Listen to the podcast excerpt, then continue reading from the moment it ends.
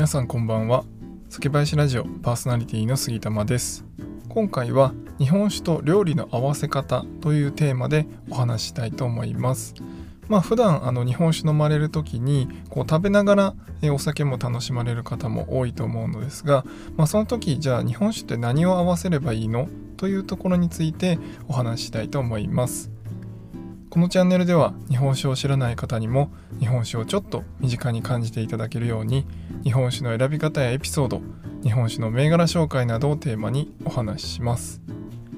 ということで、えー、日本酒を料理と、えー、一緒に楽しむ方もいらっしゃると思いますしまあ晩酌ということで、まあ、料理ご飯食べてからご飯を食べた後ですねに楽しまれる方ももちろんいると思います。でまああの料理って言ってますがもちろんおつまみとかでも全然いいんですが、まあ、その時の日本酒と、まあ、食べ物の合わせ方で、まあ、一番ベースとなる考え方を今回ご紹介したいと思います。でそれがですね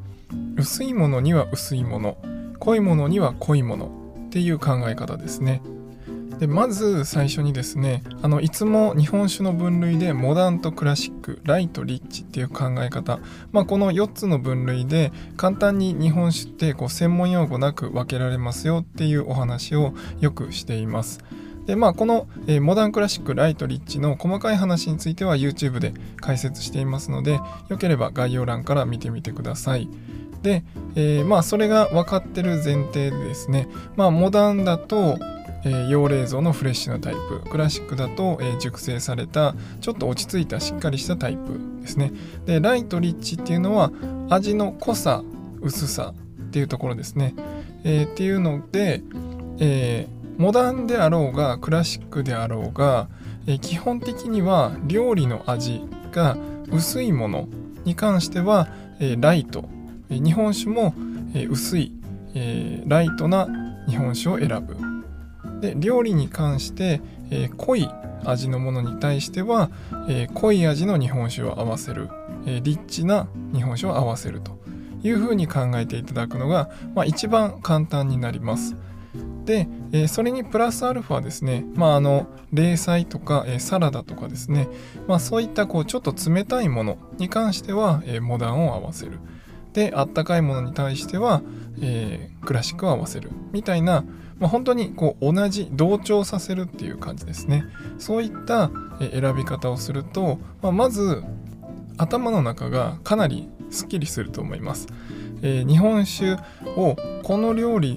だったら、えー、どういう日本酒を合わせるのかって考えると結構大変なんですけど、えー、味がさっぱりしてるんだったら日本酒もさっぱりさせる。えー、味がこうしっかりしてるんだったら日本酒もしっかりした日本酒を合わせるっていう風に考えていただくのが、まあ、一番簡単かなと思います。で例えば、えー、モダンライト、まあ、フレッシュで、えー、すっきりしたようなタイプだと例えばお刺身の白身魚を合わせる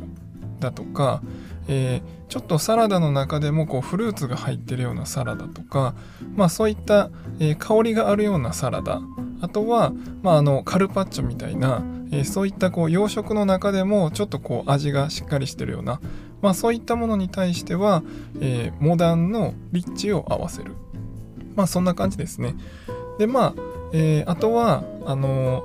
例えば焼き鳥肉料理の、塩味とか、まあ、牛タンとかだったらクラシックで、え、ライトな味を合わせる。逆に焼き鳥の中でもタレのものとか、まあ、あともう本当に濃いものでいくと、えー、中華料理とかですね、まあ、そういったものに対してはクラシックリッチを合わせるまあそういった感じで考えていただくのが一番簡単ですね。でまああの最後の中華料理とかだと、えー、例えば味的にはこう濃いものなんでクラシックリッチでさらに、えー熱燗にすることでこうもっとねうまみを開いて、まあ、その中華料理ってこうね味が濃いので、まあ、はっきりした味が多いと思うんですよね。あのまあもちろん、えー、関東とか四川とかいろいろあると思うんですけど、まあ、割とその中華料理屋さんっていうところで言ったら、えー、結構濃いものが多いんじゃないかなと思います。まあ、そういったものに対しては、えー、クラシックリッチを熱燗にして、まあ、その味うまみ同士を合わせるっていう感じですねもうしっかりしたうまみ同士を合わせてそれを楽しむっていうような形です、まあ、こういった風に考えてもらうと割と普段お料理ねあのもちろんあのご家族がいらっしゃる方とかだと、まあ、みんなの食べたいもののリクエストとかがあってその日の、えー、ご飯が決まったりとか、まあ、もちろんあのお一人でこう楽しまれてる方でもなんか今日はえー、食べ物としてはなんかこれ食べたいみたいなそういったものがあると思うんですけどじゃあそれに合わせる日本酒はってなった時に、えー、そういった考え方ですね濃いものには濃いもの薄いものには薄いものっていう風に考えていただくと、まあ、家に何本かもし日本酒があれば、えー、その中から選びやすくなるんじゃないかなと思います。でまあその日本酒自体が濃いか薄いかっていうのは正直一回飲んでみないとあの感じ方もわからないとは思うんですがまあその辺りはこう自分で一回飲んでみてあこれは結構こうさっぱりしてるなとかこれはあのうまみしっかりしてるなみたいなそういう印象をね覚えておいていただいて、えー、今日この料理だったらこっちに合わせてみようかなみたいな形で、えー、まずは最初試してみていただければなと思います。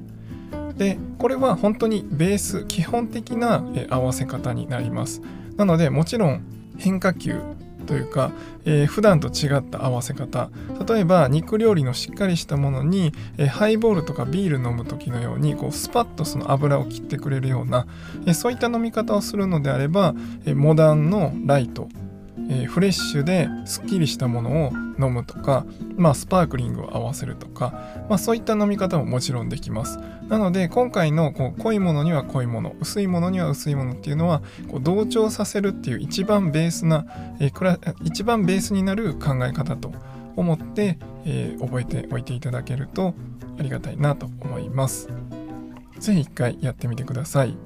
というわけで今回は以上にしたいと思います。